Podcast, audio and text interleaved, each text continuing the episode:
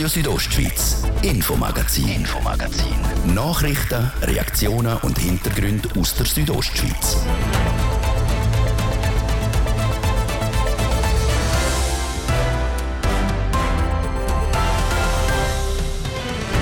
5000 Soldatinnen und Soldaten sind während dem WEF amix im Einsatz in Davos, beispielsweise Sanitätssoldaten, und die einen hohen Besuch gekriegt an ihrem Stützpunkt in Davos-Dorf.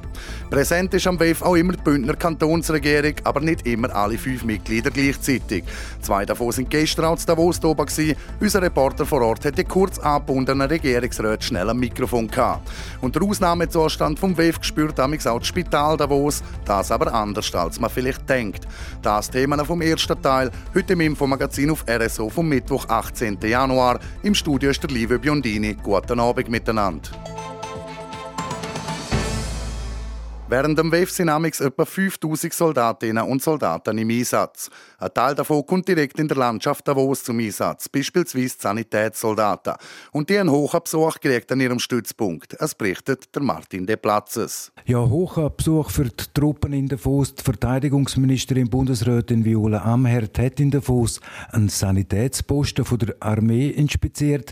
Gesehen hat Viola Amherd eine ABC-Übung, eine Übung mit Giftstoff. Sanitätssoldaten haben gezeigt, wie sie umgehen mit Leuten, die könnten kontaminiert sein Und sie war beeindruckt von dem, was sie gesehen hat. Im Gespräch mit mir hat Verteidigungsministerin Amher auch betont, wie wichtig dass es ist, derartige Giftstoffübungen zu machen. Äh, man muss natürlich gegen alles gewappnet sein. Man hat gesehen, äh, beispielsweise in, in London, was es einen Novichok-Anschlag hat gegeben, an anderen Orten in der Welt auch, dass das möglich ist. Und darum muss man natürlich bereit sein für den Fall der Fälle, dass man die notwendigen Mittel hat und auch, dass die Leute entsprechend ausgebildet sind, für die Patientinnen und Patienten richtig zu behandeln. Wir dürfen mit Ihnen, Frau Bundesrätin, den Durchgang mitlaufen. Was ich miterlebt habe, die Soldatinnen und Soldaten, die Ärztinnen und Ärztinnen, die haben das sehr geschätzt. Das ist auch Ihr Eindruck und einmal schwer davon aus. Ja, ich, ich denke schon, die haben so jetzt einmal zeigen was sie machen äh, und mich darüber informieren. Das ist ja wichtig. Ich kenne die meisten Sachen von der Armee, halt unsere Theorie, unser Papier. Darum ist mir auch wichtig, Truppenbesuche zu machen, Einübungen zu besuchen, dass wir in der Realität ein Bild machen kann. Und ich bin sehr froh, dass die Soldatinnen und Soldaten so offen aufgeschlossen sind äh, und mir das gut erklären. Sie haben es gerade gesagt, Sie kennen es vom Gesehen her. Jetzt gerade kürzlich sind 12'000 Rekrutinnen und Rekruten eingerückt. Leider nur 3% Soldatinnen, das ist zu wenig. Ja, das ist zu wenig. Äh, aber wir jetzt, seitdem dass ich das Departement übernommen habe und gezielt Frauenförderung mache, schon recht gehabt. Wenn ich angefangen habe, äh, haben wir 0,7 Prozent Frauen in der Armee gehabt. Und jetzt sind wir doch schon äh, stark gestiegen, prozentual in realen Zahlen. Es ist natürlich immer noch viel zu wenig und darum werden wir in diesem Bereich von der Frauenförderung weiterhin anstrengen, dass das ein besseres Verhältnis gibt. Heute haben wir zum guten Glück Soldatinnen und nicht mehr, wie man es früher gesagt hat, Frauenhilfsdienst. Würden Sie nochmal einsteigen in einen Militärdienst? Also jetzt bin ich Zahls. Aber wenn man in meinen jungen Jahren die Möglichkeit äh, hatte wie jetzt, hatte man es sehr wahrscheinlich gut überlegt. Zu meiner Zeit war es aber nur der Frauenhilfsdienst und das hat mir nicht gefallen. Begleitet hat die Viola Amherd auch der Divisionär der Lukas Kaduff. Er ist der Kommandant der Territorialdivision 3 von der Schweizer Armee und damit der Chef von den rund 5000 Soldatinnen und Soldaten, die für zwei im Einsatz sind. Und der Divisionär Kaduff hat gesagt, dass er einen derartigen Truppenbesuch von der Bundesrätin wie der an dem Sanitätsposten von der Armee am WF in Davos sehr hoch gewichtet. Das äh, schätzen wir sehr. Egal wer, ob äh, der Soldat oder die Soldatin, ob irgendein Vorgesetzter oder auch ich als Divisionär. Wir schätzen das sehr, dass sie kommt, dass sie mit den Leuten redet, dass sie auch fragt, wie geht es ihnen und äh, dass sie zeigt, ich bin interessiert an dem, was ihr macht und feststellt, so habe ich sie heute erlebt, dass wir ganz vieles ganz gut machen und dass wir uns auf unsere Bürger und Bürgerinnen die Dienst machen, vertrauen können. Leider wegen dem unsäglichen Angriffskrieg von Russland gegen die Ukraine kann man schon feststellen, die Armee hat an Ansehen gewonnen. Ja, wir haben an Ansehen gewonnen, wobei ja, jetzt ist es, glaube ich, vielen wieder bewusster geworden, dass jeder Staat ein Mittel braucht, um zu reagieren. Wenn man die Umfragen von den Jahren voran schaut, sind wir ja nie schlecht gewesen. Nur jetzt ist es wahrscheinlich bewusster und äh, von dem her kann man sagen, vielleicht auch ein bisschen an Ansehen gewonnen. Früher ist man nicht unbedingt gerne in, in die Rekrutenschule gegangen und hat nachher die Wege gemacht. Das hat sich schon geändert. Ja, wir haben halt mehr, die ein bisschen leiden, sage ich, zum Zivildienst gehen, die einen anderen Weg wählen. Und die, die kommen, die sind dann ziemlich überzeugt und äh, machen mit viel Enthusiasmus äh, ihren Dienst sagt der Divisionär Lukas Gaduff, der zusammen mit der Verteidigungsministerin Viola Amherd den Sanitätsposten der Armee in Davosdorf besucht hat und den Soldatinnen und Soldaten bei dieser ABC-Giftstoffübung ein sehr gutes Zeugnis ausgestellt hat. Der Martin de Platzes im Gespräch mit der Bundesrätin Viola Amherd und dem Divisionär Lukas Gaduff.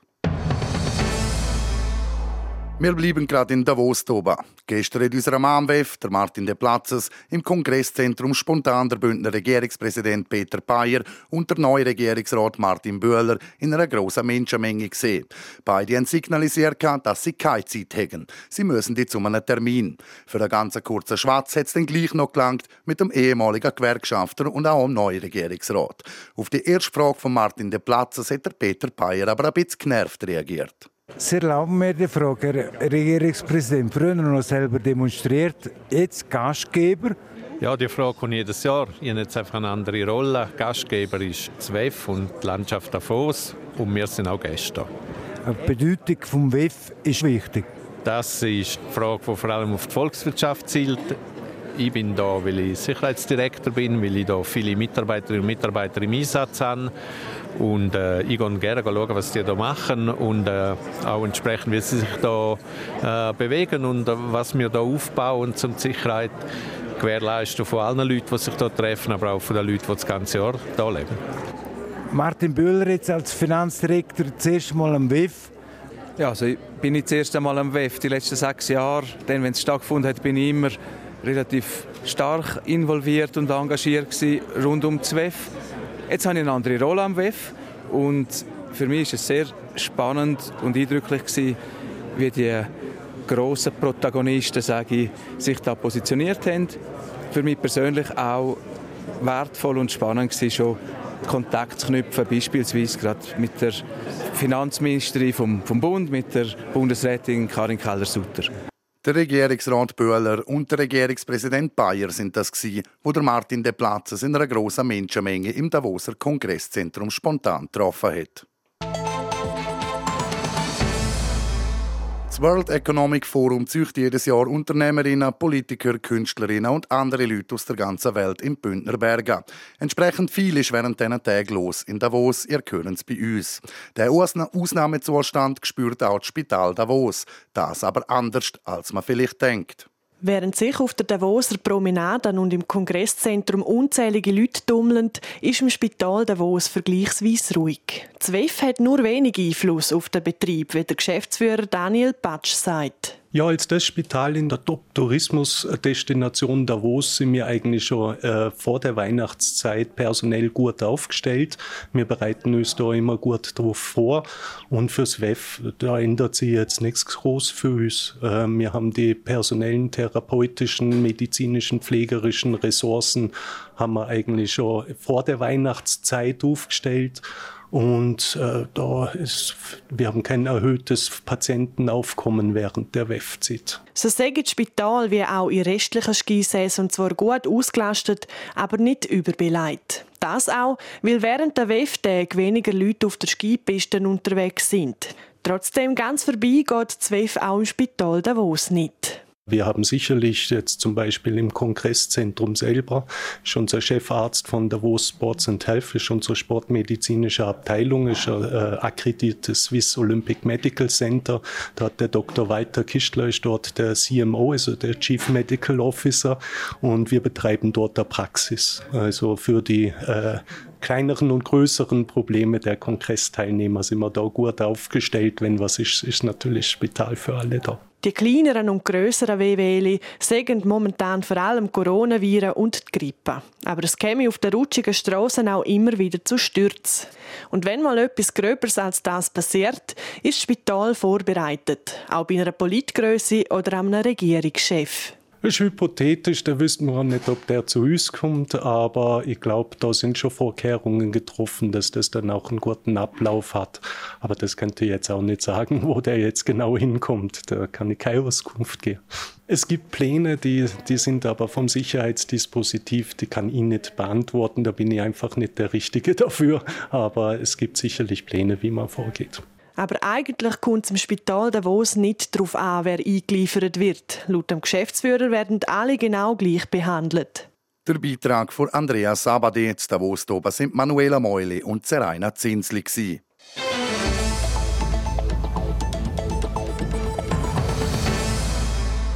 Klinik Waldhaus Chur ist schon seit dem Ende des 19. Jahrhunderts die Institution für Patientinnen und Patienten mit psychischen Problemen.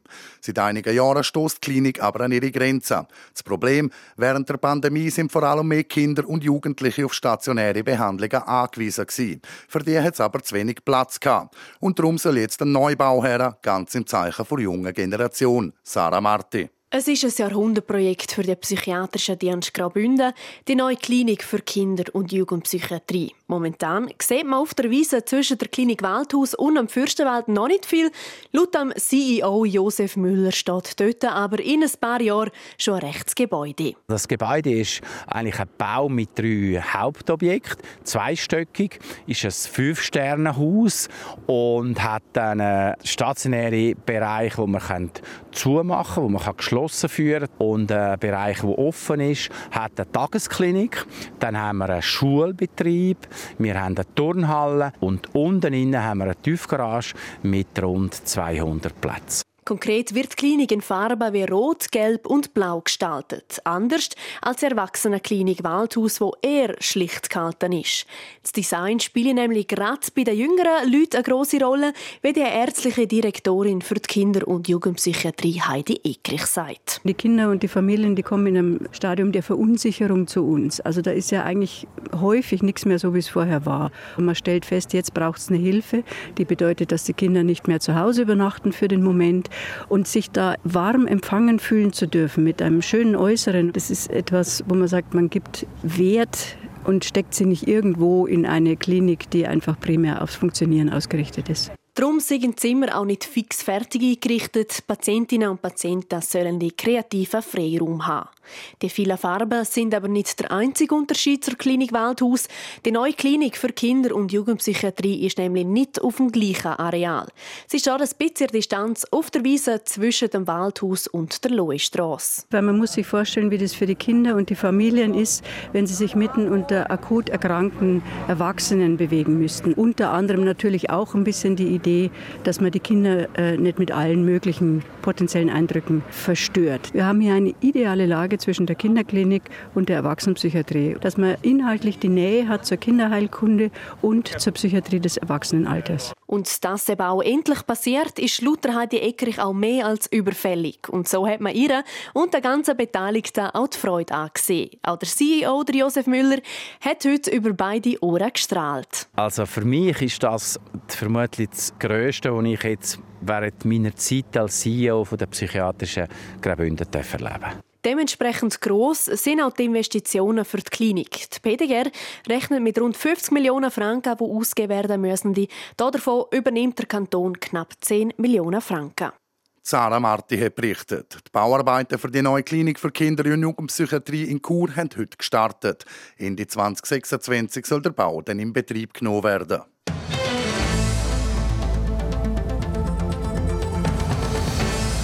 Wir hören das Infomagazin auf Radio Südostschweiz. Wir unterbrechen für die Werbung, das Wetter und den Verkehr.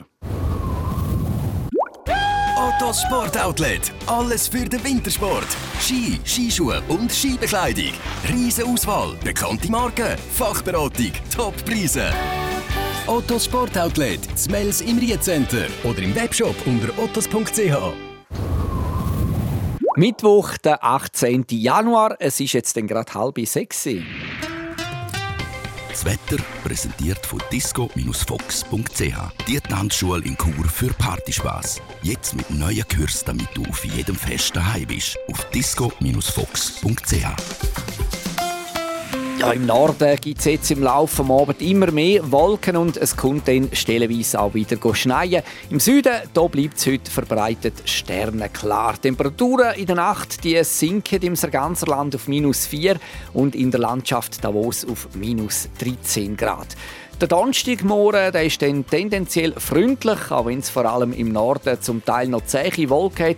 Es bleibt aber den ganzen Tag mehr oder weniger trocken im Süden. Da ist es dann auch morgen einmal mehr recht sonnig. Die Temperaturen die steigen zu Chur auf maximal 2 Grad. Zu Filisur gibt es minus 4, auf der Lenzerheide minus 7 und St. Moritz minus 9 Grad. Verkehr präsentiert von Girica Win AG. Reinigungen, Hauswartungen, Schneeräumungen in Chur. Ihre professionell, kompetent und zuverlässige Partner wünscht gute Fahrt. Stau oder stockender Verkehr aktuell in der Stadt Chur und zwar im Bereich Postplatz Welsdörfli, denn bei der Autobahnausfahrt Chur Nord stadteinwärts und auf der Masanzerstraße stadtauswärts. Da verlieren wir aktuell rund 10 Minuten. Und Stau oder stockend auch im ganzen Ortsgebiet von Davos. Das wegen dem WEF. Zeitverlust auch hier rund 10 Minuten. Sonst sieht es gut aus im Moment. Weitere Meldungen über größere Störungen haben wir keine. Wir schauen äh, auf den Strassenzustand. Stellenweise schneebedeckt sind der Bernina, der Julier, der Maloja, der Lukmanier und der Offenpass. Und schneebedeckte Straßen haben wir auch in und um Davos. Sonst, wie gesagt, alles bestens aktuell. Wir wünschen weiterhin eine gute und eine sichere Fahrt. Verkehr. Bei uns geht es weiter mit den neuesten Geschichten aus der Region. Ich gebe zurück an Livio Biondini. Radio Südostschweiz, Infomagazin, Infomagazin. Nachrichten, Reaktionen und Hintergründe aus der Südostschweiz.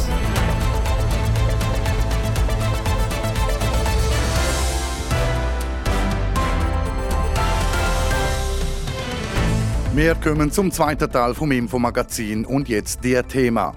Noch zwei Jahre geht es, bis in St. Moritz Freestyle-Weltmeisterschaften durchgeführt werden. Und gleich sind die Vorbereitungen jetzt schon in vollem Gang. Wir sind vorbeigegangen. In vollem Gang sind seit heute auch die Lags Open. Freeskierinnen und Snowboarder kämpfen dort um Weltcup-Punkte. Wir haben herausgefunden, wie denn überhaupt der Halfpipe gebaut wird. Es geht zwar noch zwei Jahre, bis in St. Moritz Freestyle-Weltmeisterschaften durchgeführt werden und Snowboarder oder Freeskierinnen sich im Slopestyle, im Halfpipe oder im Parallelslalom messen. Und gleich sind Vorbereitungen schon in vollem Gang. Letzte Woche hat St. Moritz ein offizieller Testevent stattgefunden im Rahmen vom Skicross Europa Cup. Das war quasi die erste Hauptprobe in Vorbereitung für Freestyle-Weltmeisterschaften vom 2025, wie der Geschäftsführer der WM, der Daniel Schaltegger, sagt in dem Sinn natürlich endlich auch einmal ein Punkt, wo man eben auch draußen ist und, und, und den Sport spürt und sieht, was es, was es bringt, was es braucht auch noch und, und, und was es auslöst. Und das ist schon ähm, ist ganz eine positive und erfreuliche Situation. Also Freude, Freude überall wirklich. Er hätte wirklich die Freude von einem Spitzbub, so der Daniel Schaltegger weiter. Es sei ein weiter Weg, wenn man auf so etwas hinschaffe. Auf dem Papier sieht dann vieles, aber jetzt nehme ich alles auch immer mehr Form an und das sei einfach nur großartig. Das Feedback, das es bisher gekriegt haben, die sei sehr gut und helfe auch, alles perfekt vorzubereiten. Das ist äh, an diesem Punkt sehr, sehr positive Entwicklung. Hat auch alles gut geklappt. Wir haben von Seiten vom Sport, von der Technik, von den Athleten, aber auch von den Verantwortlichen von der FIS und von Swissi haben wir sehr, sehr positive Rückmeldungen. Also das ist ähm, auch aus ihrer Sicht da, klappt das sehr, sehr gut. Wir kommen auch sehr, sehr konstruktive Feedback über, an was man noch muss denken muss. Ist klar, äh, wir machen es zuerst mal in dieser Form, da kann man noch nicht perfekt sein und da gibt es noch das eine und das andere, wo wir, wo wir wollen, auch verbessern. Die Idee ist, dass man mit den Erfahrungen von dem und vom nächsten Winter auch auf Weltcup-Stufe der Ski- und der Snowboard-Cross testen und eben noch verbessern, was nötig ist. Und im Moment sieht es so aus, als wären sie gut unterwegs und alle machen einen hervorragenden Job. Zwei Jahre bleiben noch bis zur WM. Eigentlich noch viel Zeit, aber das braucht es, weil es auch noch einiges zu tun gäbe. Jetzt ist es noch hauptsächlich eine Planungsphase. Die geht noch etwa rund ein halbes Jahr. Und nachher geht man an dem Punkt äh, definitiv nachher in die Umsetzungsphase. Und es äh, ist sehr eine intensive Zeit. Wir sind ein kleines Team. Die meisten von uns äh, machen das noch im, äh, im Nebenamt. Also haben daneben effektiv noch einen Job. Und das alles unter einen Hut zu bringen und ja, den Terminplan auch einigermaßen einhalten, ähm, das ist doch eine grosse Herausforderung wie der Daniel Schaltecker sagt. Die Vorfreude ist aber auch beim Geschäftsführer der Freestyle-Weltmeisterschaft schon da, wenn auch mit ein bisschen Nervosität. Weil eben, auf der einen Seite kann man sagen, es geht noch zwei Jahre, aber es geht eigentlich nur noch zwei Jahre. Also das ist um die Ecke. Und wir haben noch ein Rechtsprogramm zum Bewältigen. Einerseits im Bereich der Test-Events, also was wir noch müssen abspulen ähm, Und auf der anderen Seite ist klar, der, der grosse Brocken von der Umsetzung des Events aus der Planung heraus, der steht auch noch bevor. Also ja, jeder, jeder Tag äh, ist ein Tag weniger, wo man die Zeit hat. Und das, äh, aber das bringt auch, wie soll ich sagen, einen guten, positiven äh, Druck im Sinne der Konzentration dass man jetzt halt wirklich dranbleibt. Und dranbleiben tun Daniel Schaltecker und sein Team, damit eben die WM im 2025 auch so wird, wie sich die Organisatoren das vorstellen. Das Interview mit Daniel Schaltecker hat Melanie Möhr geführt.